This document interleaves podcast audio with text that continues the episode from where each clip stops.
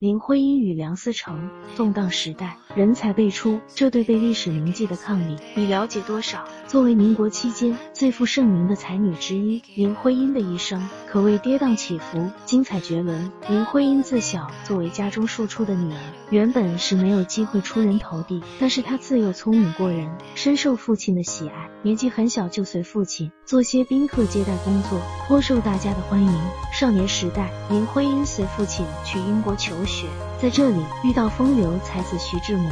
徐志摩原本是林徽因的叔父长辈，但奈何他是群众将士，深深爱上了这个灵动活泼的小姑娘。林徽因也十分爱慕、敬仰这位才子，两人经常一起创作诗歌，探讨文学、戏剧，一起开创了近代文学史上新月派。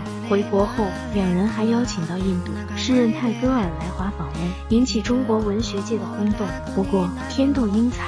徐志摩在一次飞机事故中不幸身亡，但是林徽因的人生才刚刚开始。她从小便和梁启超的儿子梁思成订有婚约，两个人年纪相仿，家世背景、学业志向都非常相似，所以感情也十分要好。两家人对他们都寄予厚望，而两个年轻人也让家族添彩。他们一起在美国留学，攻读的是欧美建筑学，两人的成绩都十分优异，课业上更是志同道合。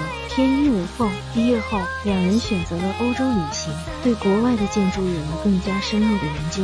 回国后，两人被东北某大学聘请，专注研究国内建筑学。当时国内是没有专门研究建筑的学科，自古以来，大家都默认搞建筑的是泥瓦匠，并没有意识到建筑也是一门艺术。在梁思成和林徽因的不懈努力之下。他们寻访了河北、山西境内许许多多的古建筑、庙宇等，可惜当时的社会处于民国时代，日本侵华的脚步踏遍祖国大好河山，林徽因和梁思成也不得不跟随流亡难民，去到云南、四川一带躲避日军的空袭。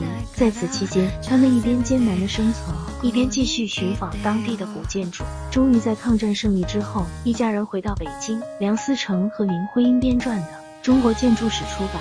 书中详细记述了汉代、唐代的重要古建筑，获得了全世界的瞩目。梁思成还获得了参与普林斯顿大学研讨会的机会。